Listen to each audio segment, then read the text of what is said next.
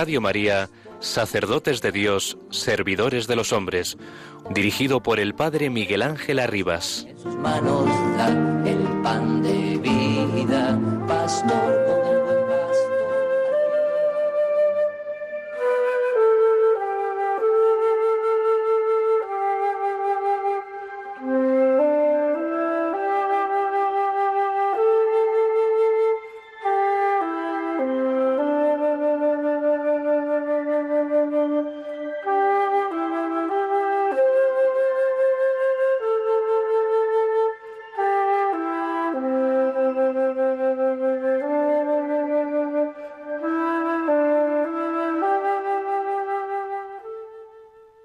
Encima de todo, la cruz es la gracia de las gracias para el corazón que ama. El amor tiene sed de imitación, de semejanza. La cruz, las espinas, el cáliz, son la semejanza con el dimido amante, la unión con él en sus situaciones, la participación en sus dolores. Es la ocasión de declararle y probarle nuestro amor. Que este ejercicio de amor se haga sin gozo, sin sentir que amamos aun cuando no hagamos más que esto, sigue siendo una gracia de aquel que nos ama, para aumentar el peso de esta bendita cruz, el amargor de este querido cáliz. Palabras del beato Carlos de Foucault.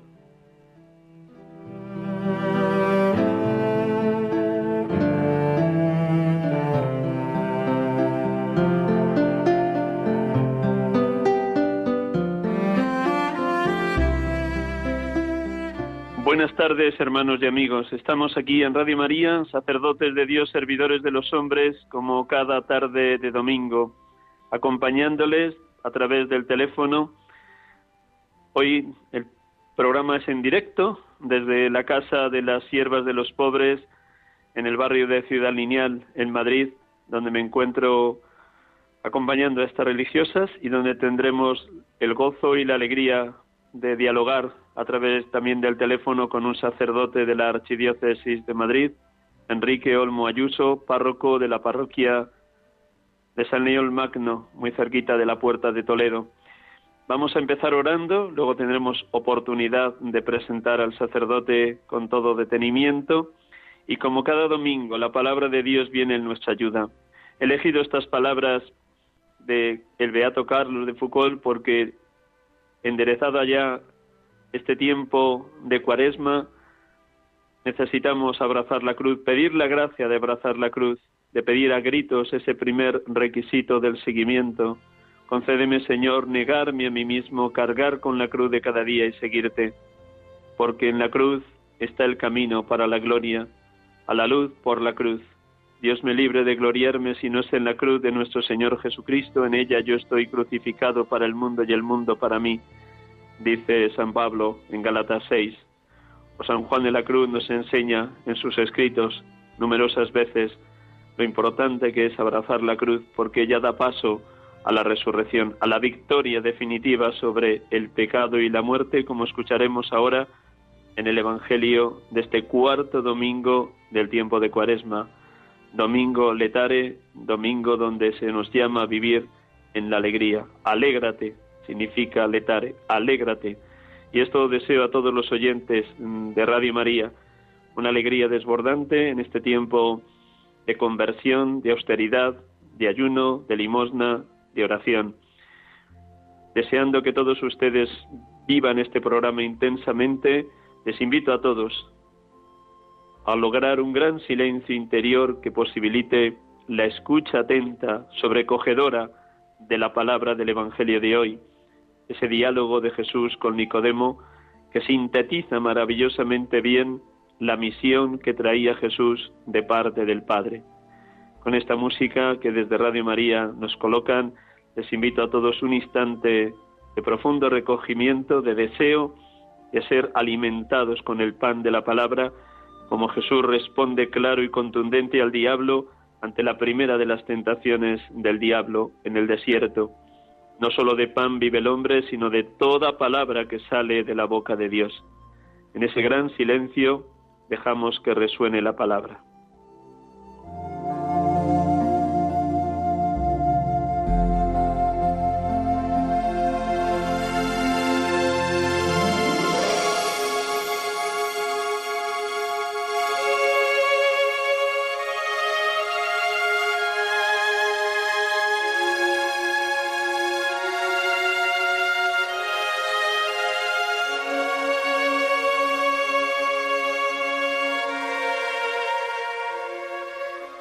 Evangelio según San Juan. En aquel tiempo dijo Jesús a Nicodemo, Lo mismo que Moisés elevó la serpiente en el desierto, así tiene que ser elevado el Hijo del Hombre, para que todo el que cree en él tenga vida eterna. Tanto amó Dios al mundo que entregó a su unigénito, para que todo el que cree en él no perezca, sino que tenga vida eterna. Porque Dios no envió a su Hijo al mundo para juzgar al mundo, sino para que el mundo se salve por él. El que cree en él no será juzgado. El que no cree ya está juzgado, porque no ha creído en el nombre del unigénito de Dios. Este es el juicio, que la luz vino al mundo y los hombres prefirieron la tiniebla a la luz, porque sus obras eran malas. Pues todo el que obra el mal detesta la luz y no se acerca a la luz para no verse acusado por sus obras. En cambio, el que obra la verdad se acerca a la luz para que se vea que sus obras están hechas según Dios.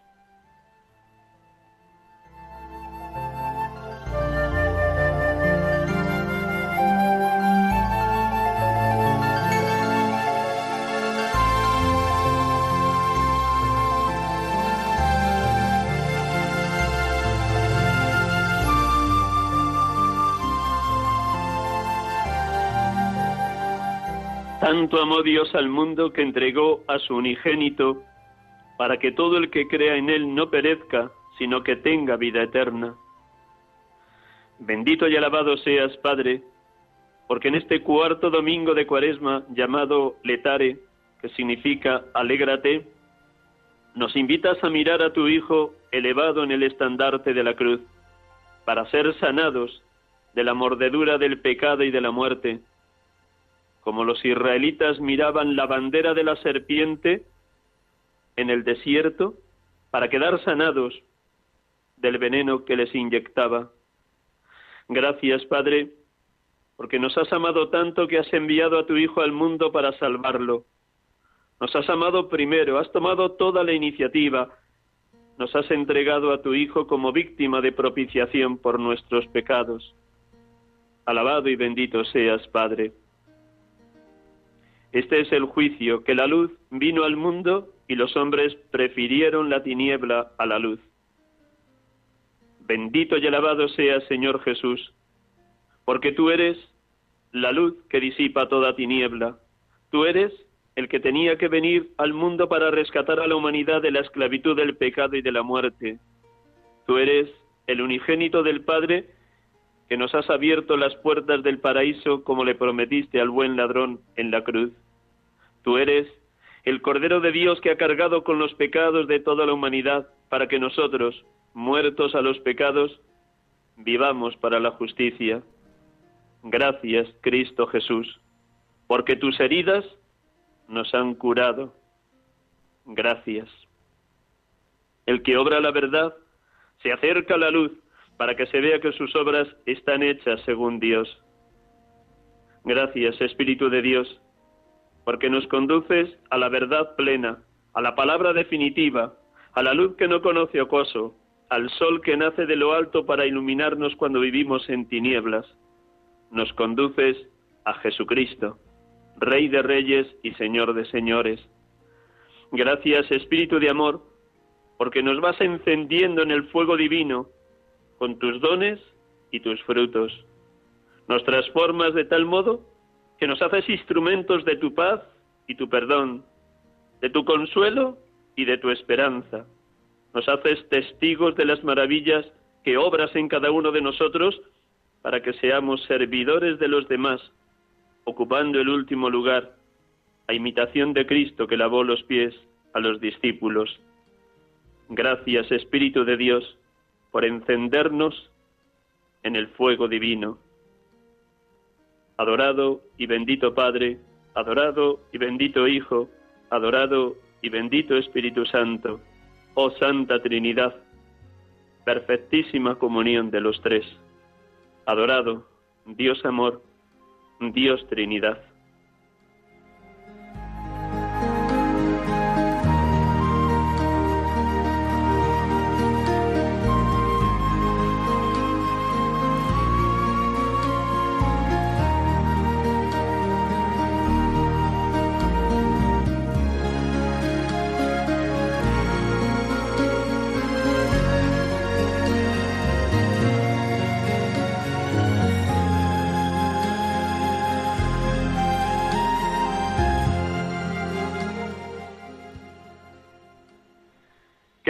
Hermanos, amigos de Radio María, estamos aquí con ustedes como cada tarde de domingo en directo en este programa habitual de esta tarde de domingo, de 6 a 7, sacerdotes de Dios, servidores de los hombres, hoy en este cuarto domingo del tiempo de Cuaresma, domingo letare, alégrate. Y esto deseo a todos los oyentes de Radio María, que resuene vivísimamente en lo más íntimo de cada uno esta palabra de saludo de nuestro Dios a cada hijo de Dios.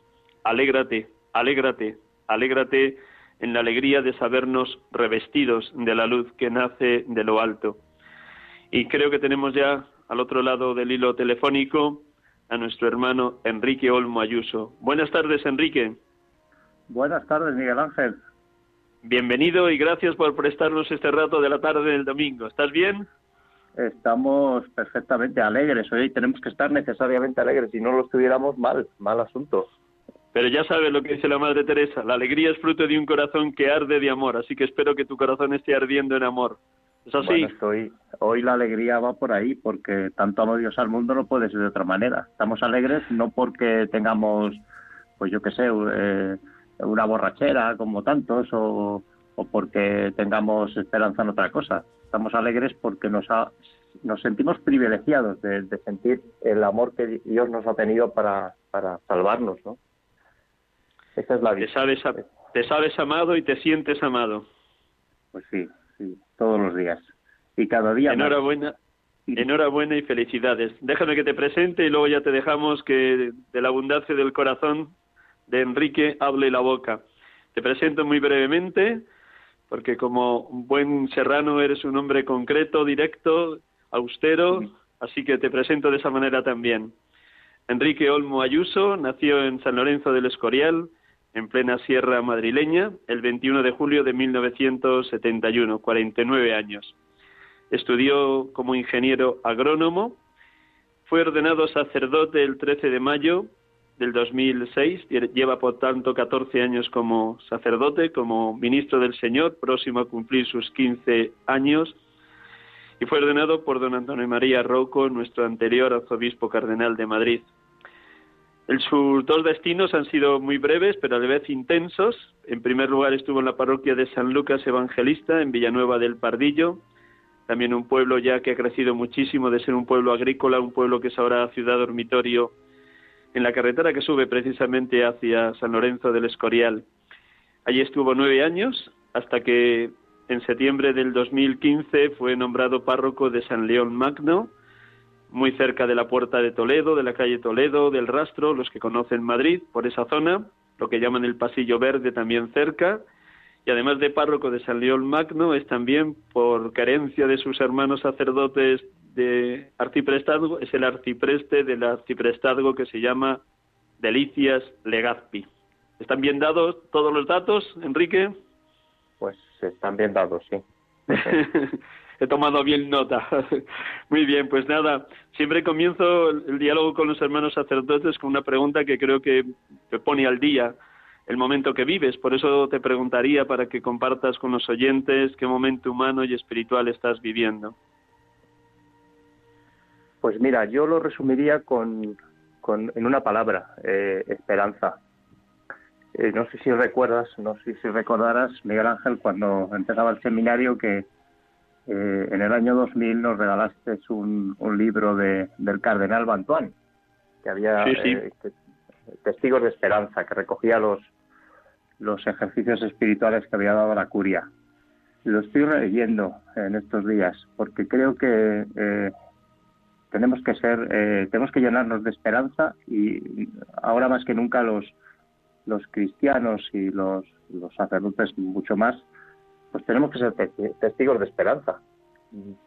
Frente a, a toda la, la pandemia que estamos viviendo, a tanto eh, tanta gente que lo está pasando mal eh, por la enfermedad, por la por la desesperanza de, de no saber qué va a pasar con sus vidas, por no saber qué va a ser, qué va a ser de sus trabajos. Yo creo que hay que vivir ahora con la esperanza puesta en, Dios y tenemos que ser testigos de esa, de esa, de esa esperanza. Y bueno, pues en lo, yo. en, lo, en lo concreto del día a día de tu ser párroco en esta parroquia de San León Magno, ¿de qué manera intentas ser instrumento de la esperanza de Dios para tus feligreses o para la gente que de manera espontánea se presenta en el despacho parroquial o llama Cáritas o está en una situación muy apurada tanto a nivel psicológico como económico. ¿De qué manera en, las últimas semanas o los últimos meses, pongamos de Navidades para acá, eh, de qué manera has intentado ser testigo de esperanza? Pues mira, eh, yo creo que hay dos, dos acciones sacerdotales muy concretas que en estos eh, tiempos estamos poniendo en marcha. Una, por una parte, es ser testigos de esa esperanza en la predicación. ¿no? ¿Cuántas veces eh, yo mismo he experimentado ¿no? la, el, empezar a escuchar una, una homilía y decir eh, desconecto porque esto no me llega, esto no me, no me... Yo creo que tenemos que cada vez más esforzarnos por, por a la gente que acude a la, a la Eucaristía, que, que, viene buscando esa esperanza, pues animar, eh, echar una bronca, eh, juzgar, eh, meterse en, diversas polémicas, pues lo hace cualquiera. Lo difícil muchas veces es animar, es eh, levantar los ánimos, poner los ojos en, Dios, saber que estamos eh, en sus manos, en su providencia, y esa es una tarea dura y ardua de cada día, ¿no? De, que la de que la, la, sea, pues, un momento también de, exhortación y de ánimo, por una parte. Y Fíjate, yo creo que muchas veces al, al, sacerdote se le agradece pues que sea cercano. Eh, eso que dice el Papa Francisco de que no nos pueden encontrar con cara de vinagre, porque así no se es testigo de esperanza, ni de alegría, ni, de evangelio, ni de buena noticia, ¿no? Si tú vas a dar una buena noticia, no vas con, con malos humos, sino que, que vas con, con alegría. Entonces, yo procuro a todo el que, que, que a la parroquia pues que encuentre esa, esa acogida, esa, esa alegría y esa esperanza. Y pues me está tocando vivir en estos días, fíjate, muchos casos de, o varios casos de, enfermos de cáncer. Pues algún caso de, de algún alguna feligresa que la van a operar mañana, por ejemplo, y que pues estuvimos el, miércoles pasado confesando y, dando la unción y animando. Y, bueno, pues ahí, ahí nos toca estar también y nos toca eh, pues acompañar, eh, llamar, eh, estar al tanto, eh, ver cómo estás, estar pendiente de quién falta, porque muchas veces es muy fácil olvidar a los que de repente desaparecen. hoy, por ejemplo, pues me ha hecho el servicio una, una feligresa de, una señora, un matrimonio mayor que hacía como un mes que yo no veía y ya me han me han averiguado, pues les estábamos llamando por teléfono, pero no atendían el teléfono, bueno, pues hemos averiguado que habían estado con el, con el COVID, que han cogido miedo, que no quieren salir de casa. Bueno, pues pendientes de, de tanta gente para poderles eh, ayudar, atender, animar, eh, consolar, eh, dar esperanza, ¿no? Muchas veces no podemos hacer más, pero, pero eso es mucho ya. Pensando en ti esta semana para este programa, me venía mucho la memoria de Carlos de Foucault. Durante mi tiempo de seminarista y mis primeros años de sacerdote fue para mí una persona admirable por esa sencillez, esa vida oculta de Nazaret que él vivió entre los Tuaregs en el desierto del Sáhara. Porque en lo que te conozco, y lo has dicho muy bien, lo has descrito muy bien, el sacerdote tiene que ser una persona cercana, sencilla, próxima, como una hormiguita, al menos a ti te imagino siempre como una hormiguita que de una manera callada pero concreta y práctica estás ahí construyendo parroquia, construyendo comunidad parroquial.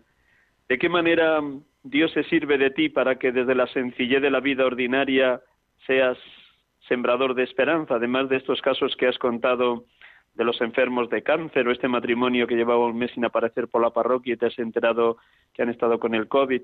¿De qué manera te ves así, en la sencillez de lo pequeño, ser instrumento de esperanza? Es en las cosas pequeñas donde, donde se manifiesta la grandeza del Señor. También las palabras de, de San Pablo de la segunda carta a los Corintios que siempre han marcado mucho mi ministerio, como bien conoces, que es cuando él dice que llevamos en vasijas de barro el, tesoro de, de, Dios, porque de esa manera se manifiesta que no somos nosotros los, los que obramos, sino que es Dios a través nuestro el que, el que está llevando a los hombres la salvación. Yo creo que la tentación muchas veces está en que los sacerdotes eh, nos busquen porque parezcamos pues un superman, un superhéroe, que lo podemos todo, que lo que lo logramos todo, que, que, todo lo sabemos, que todo lo, lo, lo, lo, podemos. Y es todo lo contrario. Nosotros tenemos que menguar para que Él crezca. Nosotros tenemos que ser reflejo de, del Evangelio, reflejo de Jesucristo. Por eso hay que ser pequeño. Eh, no, uno no se puede engrandecer, uno no puede ser el protagonista. Uno tiene que señalar con el dedo al que, al que la cruz ha muerto por nosotros. Yo muchas veces se lo digo a mis feligreses, a mí no me sigáis. Eh, seguid donde indica mi dedo, que está Cristo. Eh, yo no he muerto, yo no he dado la vida por vosotros. La, estoy dando con mi ministerio. Ojalá eh, pues llegue a buen término como, como, como está siendo, ¿verdad? Pero al final el que, el que nos salva, el que da la vida, es Cristo. Cuando uno es grande, cuando uno se siente poderoso, sabio, eh, omnipotente, soberbio, en, definitiva, pues eso no se trasluce. Eh, acaba siendo él, después él y, más tarde él el protagonista. Pero si uno se hace pequeño, si uno eh, deja que actúe el Señor a través de él, lo que se manifiesta precisamente es él. Entonces yo creo que hay que buscar grandes acciones. Muchas veces parece como que, nos quejamos que de que la Iglesia, si tuviera más medios, si tuviéramos más mejores instalaciones, si tuviéramos más sacerdotes, si tuviéramos más, más, más. Pues no hace falta tener más, y si lo que hace falta es ser menos y dejar que sea Él el que es el, el, poderoso, ¿no? Que hace obras grandes en nosotros. El resto me pues, alegra, nos da. Me alegra coincidir contigo con aquello de San Juan Bautista. Es necesario que yo mengüe para que Él crezca. Yo tengo que menguar y Él tiene que crecer. A lo largo de estos 14 años de ministerio, ha habido momentos de luz, de consuelo, de lo sencillo, de lo cotidiano, como acabas de decir, pero también ha habido momentos de cruz. Cuenta, cuenta a nuestros oyentes de qué manera los momentos más difíciles de estos 14 años los has podido llevar adelante, los has podido soportar los has podido cargar de luz a pesar del dolor, del sufrimiento, del fracaso, del conflicto, cualquiera de las situaciones que te hayan traído cruz. Pues mira, yo creo que hay tres pilares que en mi vida se han manifestado, mi vida sacerdotal se han manifestado para eh, sobrellevar la cruz. Por una parte es pues mirar a, la oración, el, acudir a la oración todavía más, ¿no? Si necesitamos de, la ayuda de Dios en a, cotidiano, ¿no? Cada, cada día, cuanto más necesitamos de, del consuelo de Dios, de, su cercanía, pues en los momentos de cruz, Jesús en, en, en las, el jueves santo por la noche acude al Padre a rezar cuando más le necesitaba toda su todo el testimonio de su pasión es precisamente una, oración confiada al Padre, ¿no? Porque es cuando más lo necesitamos. De modo que por un lado está el, el agarrarse más a la, a la oración, a, María, la Madre, que está ahí con, Jesús también acompañándole, y que nos está acompañando también en los momentos de cruz. Luego, por otro lado, está el, la ayuda indispensable de los hermanos sacerdotes, de la fraternidad sacerdotal, de saber que, no estás solo ni en los momentos de trabajo ni en los momentos de cansancio, que los tienes contigo, que puedes contar con ellos, porque formamos un, una fraternidad, un, un presbiterio eh, que, cuida, que nos cuidamos unos de otros, ¿no? Entonces, para mí ha sido de, ayuda pues el tener compañeros sacerdotes que en un momento dado pues nos hemos podido sostener los unos a los otros y no solo en la oración, sino también pues el, el poder hablar, el poder escuchar, el poderte eh, confiar, el poderte desahogar. Y luego fíjate que eh, muchas veces la gente, nuestros feligreses son los que acuden a nosotros. Y para nosotros también es una gran ayuda el tener eh, gran cantidad de, de, personas que nos quieren y que nos cuidan. ¿no? Eso que dice el Evangelio del que deja padre, madre, hermanos por mí, tendrá ciento en este, en este mundo, ¿no? Pues, pues es cierto, ¿no? ¿Cuántas madres yo he podido tener en, en estos en estos 14 años de ministerio, ¿no? En casi 15, de, hermanos y de, gente que te, que te quiere simplemente porque eres el sacerdote, porque te tienen, te tienen un entrañable cariño.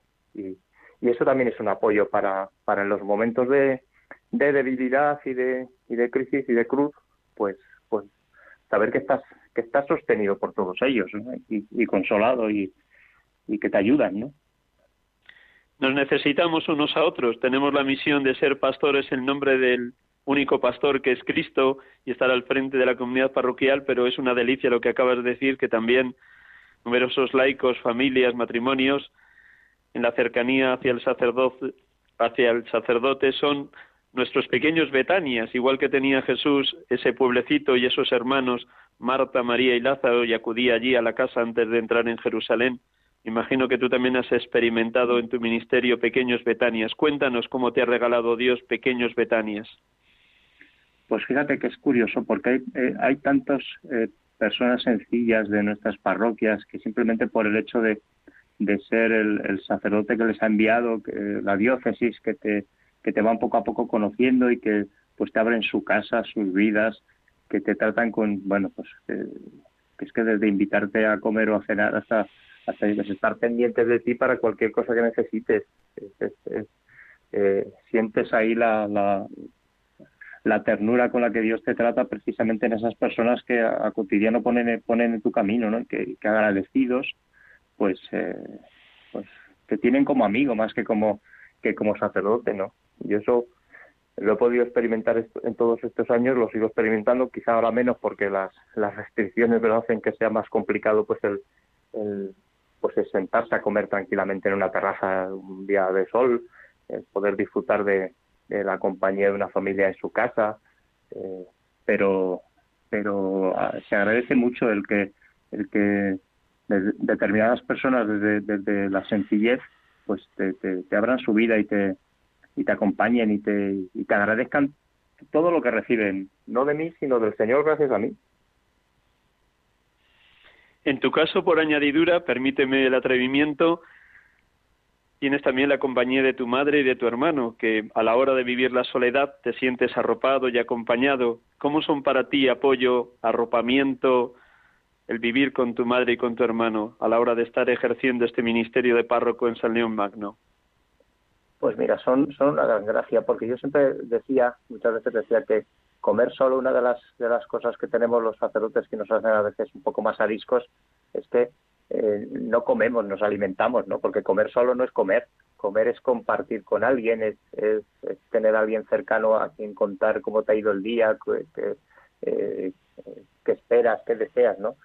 El, que los últimos meses pues pueda tener aquí a, mi madre y a, y a, mi hermano pues es toda una, una gracia de, no, de no comer en, cinco minutos o en diez lo que tardas en, alimentarte, sino bueno, pues el, el, poder compartir eh, no solo el alimento, sino, sino pues la vida, el poder estar, la confianza, el poder estar eh, en casa, pues a gusto, con, con, tu gente, con, con, quien sabes que te, que te quieren porque eres de su familia, ¿no? La verdad que, que es todo un, una, una gracia de Dios. Un lujo y una bendición divina estar con tu padre, con tu madre y con tu hermano. Pues Echamos la mirada atrás, Enrique. de los años en San Lucas Evangelista de Villanueva del Pardillo, esos nueve años, ¿qué recuerdas como más entrañable? También al hilo de lo que has dicho al principio, como también los laicos, los seglares con los que trabajaste allí fueron también estímulo en tus primeros años de ministerio, que uno está empezando y necesita aprender todo. ¿Qué recuerdas de esos años allá en Villanueva del Pardillo? Pues mira, fueron unos años entrañables, porque eh, era, una, era una parroquia que estaba creciendo. Eh, crecía pues a un ritmo tremendo, porque eh, yo llegué y había 7.000 habitantes cuando me fui nueve años después eran 18.000. Los niños de 0 a, a 2 años eran 2.000. Entonces otra cosa no hacíamos, pero bautizar todas, todas las semanas prácticamente teníamos tres, cuatro bautizos o más. Yo recuerdo muy con mucho agradecimiento la, la compañía de Gabriel, el párroco, que en todo momento pues eh, eh, pues no fue solo un párroco, que si, siempre parece como que es el que decide, el que está ahí, pero pero fue también un compañero, un amigo, un apoyo y bueno, pues pues fueron años también de mucha de mucha gracia. Y luego pues el, el, ir construyendo parroquia, porque nos tocó. Tú sabes que allí había un templo pequeñito, se quedó pequeño con tal cantidad de volumen de gente, nos tocó el reto de construir físicamente también eh, una parroquia nueva, todo lo que se suponía para, para una comunidad parroquial que iba creciendo, que a la que tocaba integrar a gente pues que, llegaba allí a vivir y que no conocía a nadie. Eh, fueron años de, de, aprender, de aprender a, a acoger, sobre todo, a abrir las puertas a todos, que todos podían aportar algo. Muchas veces la tentación es eh, despreciar al otro porque, porque es diferente a, a nosotros, ¿no? Nosotros estamos muy a gustito aquí, los cuatro que estamos, en nuestra mesa camilla y no venga usted a molestarnos porque ya estamos todos los que teníamos que estar. Eso es una secta, no es la iglesia. La iglesia es un lugar donde tienen que estar las puertas abiertas y donde el que viene no es un peligro para nuestra estabilidad, todo lo contrario, es una riqueza que el Señor trae y hay que descubrir qué riqueza nos trae. Acoger todo eso, integrar, formar comunidad, el que el que fuéramos poco a poco creciendo en, en, número, pues eso eso fue todo un todo todo un aprendizaje aprendizaje de cómo ser sacerdote, ¿no?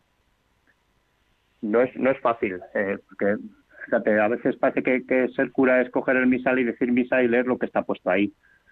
Bueno, pues eso, eso lo puede hacer cualquier máquina que le pongan ahora que inventen. Cualquier día de estos inventan un curamatón de estos. Es como el, las máquinas que hacen fotocopias y, o fotografías y directamente estaría la misa. Pero eso no es ser, sacerdote. Ser sacerdote es, acompañar, es, es cuidar, es, es consolar, es estar ahí pendiente de lo que hace falta, es guiar, es, es, animar, a veces es también derribar y para poder construir, a veces hay que romper muros que se han creado y que y que y que dificultan el que se pueda que, se pueda crecer, ¿no? Y eso nos toca muchas veces eh, a los sacerdotes. ¿Cuántas veces somos buenos porque decimos que sí lo malo es cuando le dices a alguien que no, que esto no puede ser, y entonces es el malo de la película, ¿no? Y te toca explicar y decir, mira, esto no es no porque a mí se me antoje o porque eh, tenga que ser mi voluntad y aquí mando yo y se hace lo que yo diga, sino que, eh, que no por esta razón, te lo explico, vamos a ver cómo lo, cómo lo podemos hacer o hay que hacerlo de otra manera o tal. Eso nos toca también a los, a los sacerdotes muchas veces y es una labor complicada. Pero tú llevas muy dentro la identidad de Jesucristo, buen pastor. Conoce a sus ovejas, las llama por su nombre, las lleva a prados de verde hierba, a fuentes de agua viva, las defiende del lobo, da la vida por ellas. ¿Cómo, cómo han ido grabándose en ti los rasgos del buen pastor de Juan Díez? Fíjate que había una cosa que, se me hace muy complicada de siempre, y es que yo para los nombres soy tremendamente eh, olvidadizo. Entonces, de, otras cosas tengo, tengo gran memoria, pero para los nombres es una dificultad. Entonces, los sacerdotes tenemos, conocemos a mucha gente y muchas veces el que eh, te acuerdes del nombre de una persona, pues eh, hace una gran labor, ¿no? El que, el que te llegue alguien y le saludes por su nombre y son muchas personas las que acabas conociendo y fíjate una de las cosas que más me costó cuando me, me trasladaron de, Villanueva del Pardillo aquí a Madrid fue que de repente salía a celebrar la misa o salía a la puerta de la parroquia y todo el mundo era desconocido. No conocía las caras ni conocía los nombres y es una, una tarea que, lleva tiempo, que exige tiempo. que empiezas a hablar con, con uno, con alguien, porque has generado esa confianza y esa confianza te la da pues el, el, saber su nombre, el saber en qué trabaja, el saber cómo le va la vida, el saber eh, qué espera, eh, cuáles son sus miedos y es, es, es una tarea ardua y, y, larga del día a día, ¿no? De, del, del pastor que conoce a sus ovejas, que las llama por su nombre y que se preocupa por ellas, ¿no? Ya que has hablado de ese traslado desde Villanueva del Pardillo a la zona de Puerta de Toledo de Madrid, desde San Lucas Evangelista a San León Magno, ¿cómo recibiste la noticia de ser párroco? ¿Cómo lo acogiste después de nueve años de ser vicario parroquial allá en Villanueva del Pardillo? Bueno, pues mira, por una parte, pues eh, como un servicio más que la Iglesia te pide, es decir, nosotros no somos los que decidimos dónde, dónde eh, a qué comunidad acompañamos, qué parroquia qué destino pastoral tenemos. Es el, obispo, su, su, equipo, el que, el que ve pues que hace falta un sacerdote en tal sitio y pues ve que, que, tienes que ser tú porque pues, pues tienes unas cualidades que, bueno, a veces porque no hay otro, bueno, pues esa también es la voluntad de Dios, ¿no? Yo lo acogí con, bueno, pues con esa disponibilidad de, de ponerme en las manos de, quien de quien cuida de nosotros, que es el, que es el, que es el obispo, que es el padre de, de todos los sacerdotes de la diócesis. Si él pensaba que yo tenía que estar aquí, pues, pues acudir aquí. Y por otra parte, pues era todo, todo un reto. Yo recuerdo una cosa que tú contaste en unos, eh, no sé si en unos ejercicios, en un retiro espiritual, comentando aquel pasaje de, Juan 15 de que el Padre es el viñador y que a todo sarmiento que produce fruto lo poda para que dé más fruto que comentabas una cosa que, yo experimenté precisamente en ese momento, y es el, el hecho de que has dado fruto en un determinado lugar, puedes estar muy a gusto, muy bien, y de repente llega el momento de la poda para que des fruto en otro sitio. Ese momento de, la poda, cuando la, la vid está en, eh, sin, sin, sarmientos en invierno, es un momento duro para la, para la misma vid, porque no tiene hojas, no tiene nada, ha, perdido todo lo que le daba fruto y sin embargo es para que produzca más fruto, para que a la temporada siguiente dé mejores, mejores frutos y mejor vino. Pues yo eso lo experimenté también, el tener que, dejar una serie de actividades y comenzar otras, y además, eh, pues siendo ya eh, siendo párroco y siendo el responsable de la pastoral, para mí fue todo un todo un reto, fue toda una poda, fue un momento como pues de, un invierno que luego te toca toca que, que produzca fruto en la, en la primavera. ¿Y cuáles han sido los retos de la parroquia San León Magno a la hora de construir comunión y comunidad en estos cinco años y medio que llevas ahí? ¿Cuáles han sido los grandes retos, Enrique? Pues mira, eh, yo llegué a esta parroquia que, eh, en, un momento en el que necesitaban abrir las puertas y necesitaban pues que fuera que tuviera ese ambiente de familia que tantas que tantas comunidades parroquiales nuestras tenían, ¿no? Yo vi que, que lo que eh, sucedía allí en Villanueva del Pardillo, de esa cercanía, de la gente, de, acogerla, pues había que hacerlo también aquí en, en, Madrid capital, siendo a veces eh, como más difícil, o eso te dicen, no es que esto es Madrid y es mucho más frío, la, población es más fría y eh, yo he experimentado que es algo que la acostumbras. desde el primer día a la salida, a la entrada de misa, a mí nunca me tienen en la sacristía, salvo un minuto antes de, empezar. Yo estoy siempre en la puerta, acogiendo a la gente, saludando, preguntando, eh, hablando con unos y con otros. Yo creo que mi, gran reto ha sido el, el que la, la, parroquia sea esa gran familia que, que vive entre las casas de, del barrio, ¿no? Y ese es yo creo que el reto más grande que tiene que tiene nuestra parroquia, ¿no? La de, la de que nos sintamos como en, como en la casa de nuestra familia, ¿no?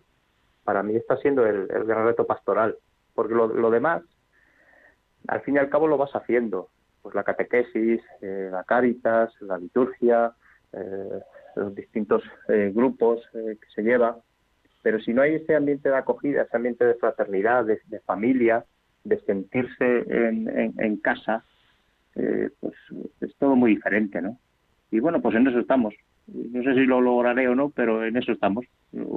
Hermoso reto y hermoso pastor, como eres tú. Déjame, el próximo viernes, Dios mediante, el día 19, es San José.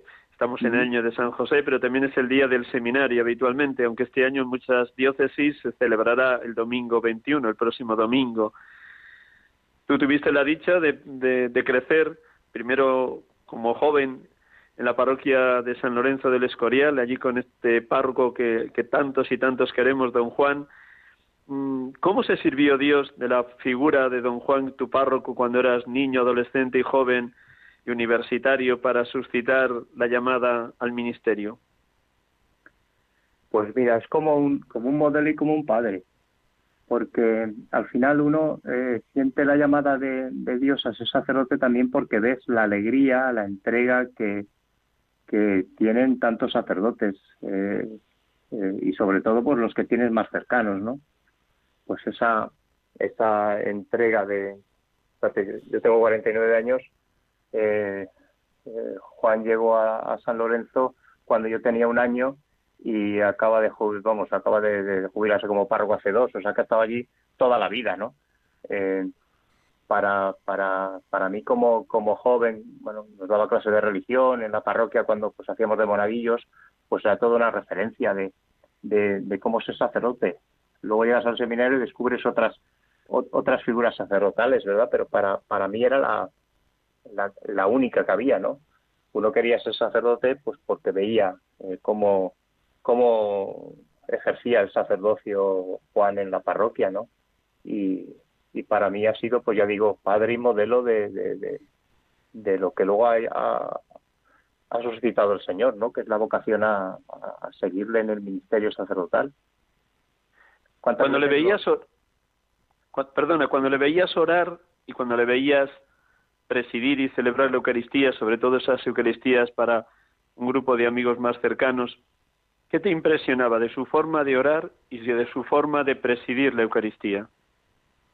Pues mira, a mí había una cosa que siempre me, me, parecía que, eh, que yo he procurado imitar siempre que he podido, ¿verdad? Que eh, él, a pesar de que llevaba a lo mejor dos, dos misas o tres, porque la necesidad pastoral a veces es, así, tú lo sabes, eh, rezaba y celebraba la Eucaristía eh, y no se le notaba el cansancio, no se le notaba que fuera rutinario. Eh, aquel, aquellas, eh, aquellas Eucaristías con, vísperas en aquel oratorio pequeñito al final de la jornada diario, cuando él ya venía de, del santuario de la Virgen de Gracia a celebrar su segunda Eucaristía y esa era la tercera y la celebraba porque nosotros estábamos en clase y entonces pues eh, nos venía mejor para, para poder para que no nos quedáramos sin la Eucaristía diaria pues era una auténtica gozada en ese sentido de, de, vivir esa entrega no y de que no era una cosa rutinaria sino que la hacía pues sabiendo que era la, pues lo que decía el santo sacerdote no que celebra la Eucaristía como si fuera la primera la última la única no para mí eso era todo un ejemplo de, de entrega no Eterna novedad, fascinante encuentro, asombrosa comunión con Jesucristo, suelo decir a los seminaristas. Así hemos de vivir y celebrar la Eucaristía a diario.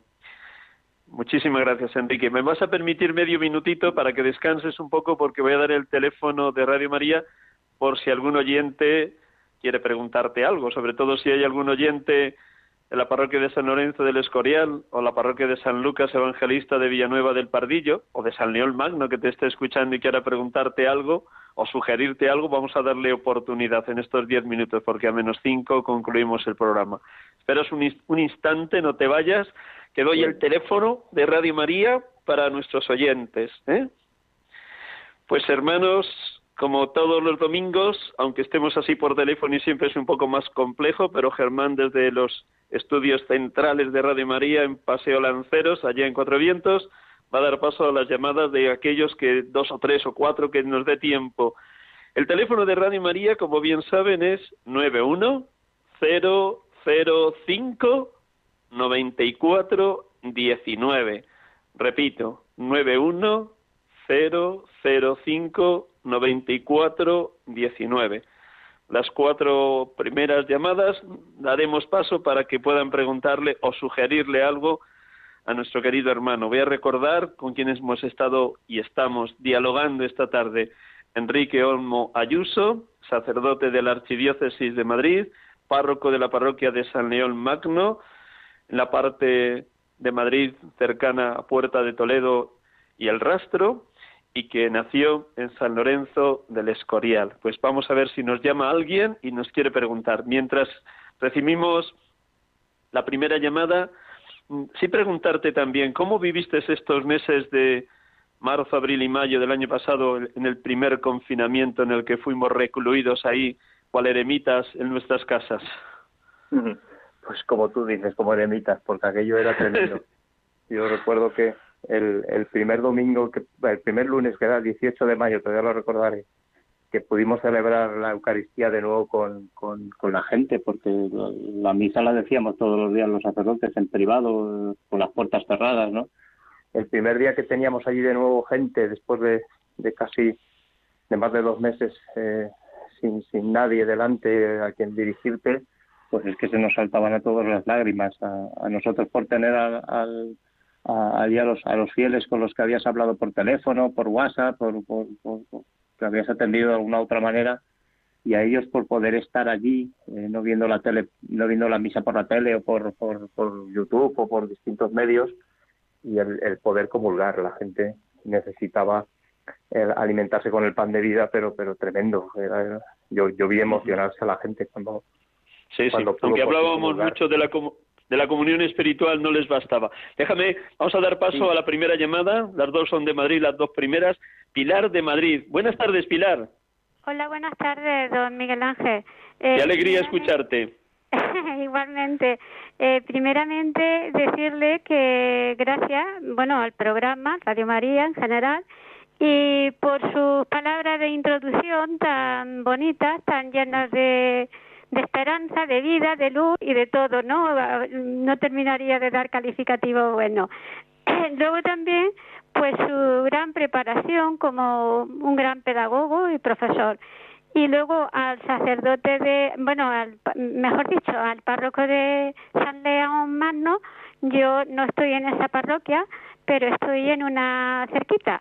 Eh, creo que está dentro de la misma vicaría y bueno pues decirle que lo mismo que sus palabras han sido pues muy muy conmovedor muy conmovedoras y, lo que necesitamos pues esperanza y dar testimonio de pues de, ustedes como sacerdotes y los demás como laicos pues que demos ejemplo de ese testimonio de, de que llevamos a Jesús para poderlo para poder para poderlo hacer vida en la vida de los demás. Muchísimas gracias, Pilar. ¿Cuál es tu parroquia? es que entonces ya me va a conocer. Bueno, entonces déjalo, bueno, te, si te, quiere, lo, si quiere, dejo, lo, dejamos si ahí en el aire. Si Tranquila, digo, el párroco es excelente. Espero que alguna vez también pues le haga una entrevista porque merece la pena. Pero si quiere se lo digo después, se lo, si quiere se lo digo después. Después, eh, tranquila, tranquila, Pilar, no te preocupes. Vale. Oye, muchísimas gracias por tus palabras y con esto nos unimos a lo que no, al principio a decía. Porque, a ustedes porque de verdad que tienen una pedagogía que transmite muy bien el mensaje que quieren que, que queremos recibir, claro.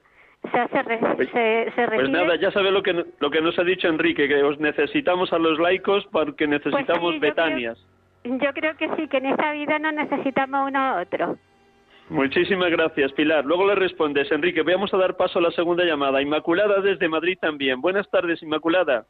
Buenas tardes, padre. Yo que quería, llevo muchos años escuchándole y yo eh, soy terciana y yo he ido a casa sin poderme quedar y, y de por dónde quería saber en qué parroquia está, por favor. Bueno, el, padre Enrique está en San León Magno y un servidor va de parroquia en parroquias sustituyendo al que hace falta. Hoy está, hoy he estado en la parroquia de Cristo Rey de Usera porque el párroco Javier Medina está ingresado en hospital por el COVID. Así que voy a, pues voy a sustituir, soy el sustituto. Todo el mundo es lo único que puedo hacer, pero me gustaría saludarle personalmente. Bueno, pues algún día me llamas, que te den el teléfono en Radio María y vas al seminario. En el seminario recibo gente, eh, Inmaculada. Es que he llamado varias veces a Radio María y no me la han dado. Y da la cosa bueno, con todos los papas y me han contestado. O sea que está Muy... mucho más difícil aquí en Muy bien. Bueno, ¿qué quieres decir a las dos prim Inmaculada, te dejamos porque tenemos muy escasos de tiempo. Enrique, ¿qué les quieres decir a Pilar e Inmaculada? Bueno, pues que, que, que sigan que sigan buscando a los a los sacerdotes porque los sacerdotes no les van a llevar a otro sitio que es a Dios.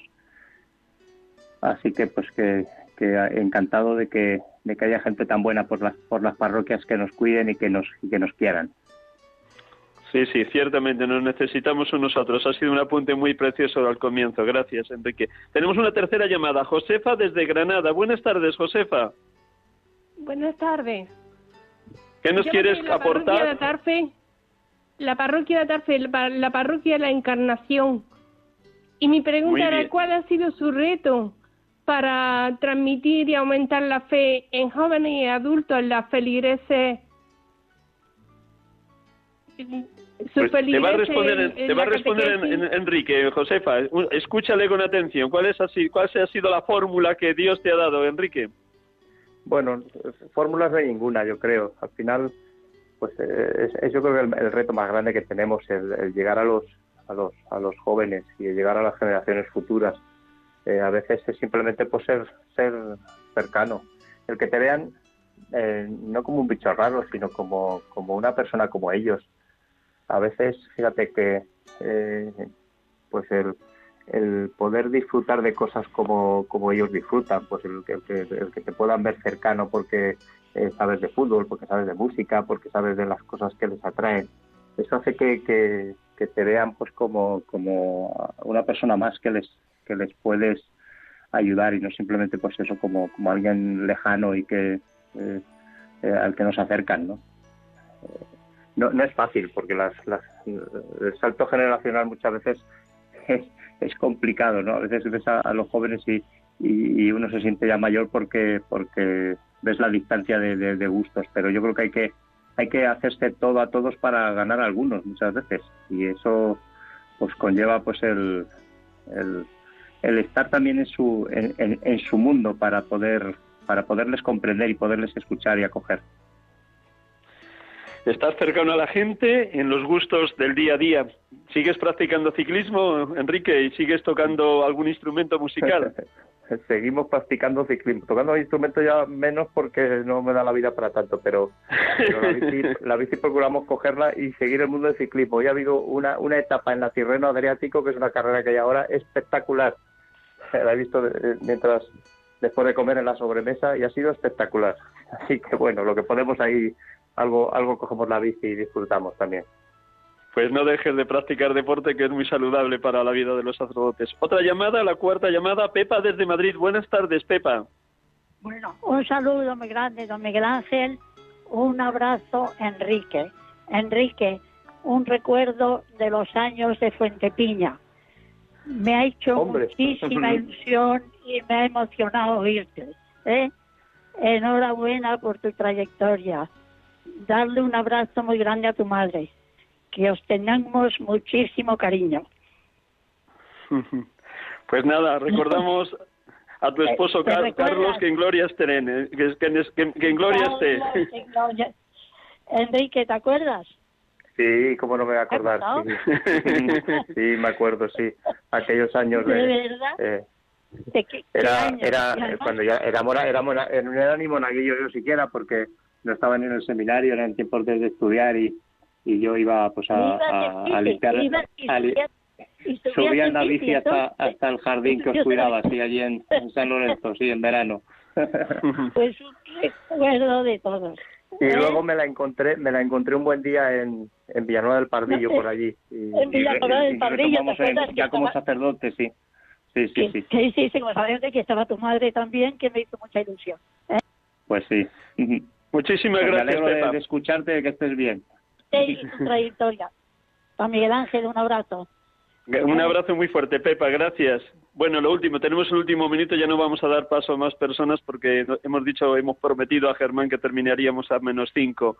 Si nos estuviera escuchando un joven que estuviera planteándose el ministerio sacerdotal, es la última pregunta, ¿qué le dirías? ¿Merece la pena o no merece la pena ser sacerdote, Enrique? Pues merece mucho la pena. Y se es muy feliz y muy dichoso. Y fíjate, no, no hay paro ninguno. Con lo cual, no, no, no nos pagan mucho, nos pagan solamente en, en, gracia y en, en vida eterna. pero, pero somos muy dichosos de poder tener en nuestras manos a diario al Señor, de poder ser instrumentos de la misericordia de Dios, de, de ser testigos de tantas maravillas que Dios hace. Así que ánimo, que se animen, que, que Dios necesita de ellos para hacer tantas cosas grandes. Pues un millón, un millón, un millón de gracias de verdad, de todo corazón por este rato. No te vayas, vamos a terminar el último minuto con una brevísima oración y ya despedimos el programa y despedimos también a nuestros oyentes para que el Señor siga obrando maravillas en ti y en todos los que, como tú, están dando la vida en el día a día, en lo pequeño y sencillo del día a día del ministerio sacerdotal pues concluimos con esta sencilla oración para que el Señor siga obrando maravillas en ti. Gracias, Padre Dios, porque nos has hablado a través de todos los testigos de la fe en la historia de la Iglesia. Gracias por el ejemplo de oración de San Juan María Vianney, de San Juan de Ávila y de otros grandes pastores. Gracias por tu madre, que oraba con los apóstoles en vísperas de Pentecostés esperando la venida del Espíritu Santo. Gracias porque el Espíritu, el defensor prometido, tal como lo habías anunciado en la última cena, lo desbordaste el día en el envío del Espíritu en Pentecostés. Gracias porque a través de tantos y tantos sacerdotes has irradiado tu palabra llena de verdad, buena noticia, evangelio viviente. Gracias porque ese mismo Espíritu hace que también en la lucha, en el combate de cada día, los pastores, los sacerdotes, podamos ir adelante, aun en el sufrimiento, en las contrariedades, porque es infinitamente mayor tu gracia que nuestra debilidad. Alabado, bendito y glorificado seas, Señor Jesús, por la entrega sencilla, silenciosa, generosa de tantos sacerdotes. Gracias, Señor Jesús. Pues buenas tardes, Enrique. De verdad que un millón de gracias por habernos prestado este rato de la tarde del domingo. Un abrazo a tu madre, a tu hermano, a, también a Matías, que le tienes ahí de colaborador ahora en tu parroquia de San León Magno. Por aquí están, sí. Muchas gracias. Pues nada, ya sabes, tienes una tarea, enseñarle en los primeros pasos de, sacerdote, que está recién, recién ordenado. Bueno, buena tarea tienes con él. Viene, bien enseñado viene ya, pero bueno, algo, Muy bien. algo haremos. Bueno, gracias. Pues a todos los oyentes, gracias por su escucha, por su oración en favor de los sacerdotes, gracias por ser Betania para tantos y tantos hermanos que a veces se encuentran más solos. Buenas tardes, feliz domingo y hasta el próximo, si Dios quiere. Feliz semana. Dios les acompañe.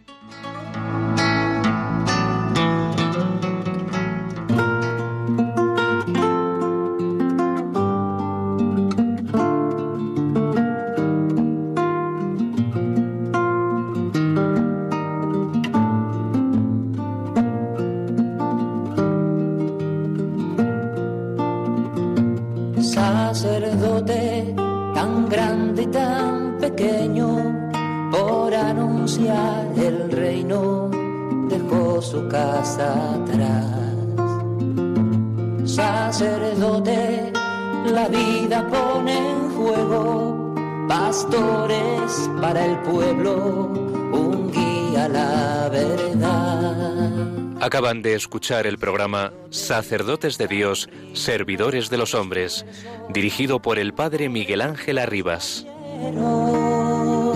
Pues quiere siempre ahora ya. Pastor con el buen pastor al pie de la cruz, con el que está en cruz, lámpara de oscuridad, en sus manos da el pan de vida. Pastor con el buen pastor, al pie de la cruz, con el que está en cruz, lámpara de luz, en la oscuridad, en sus manos da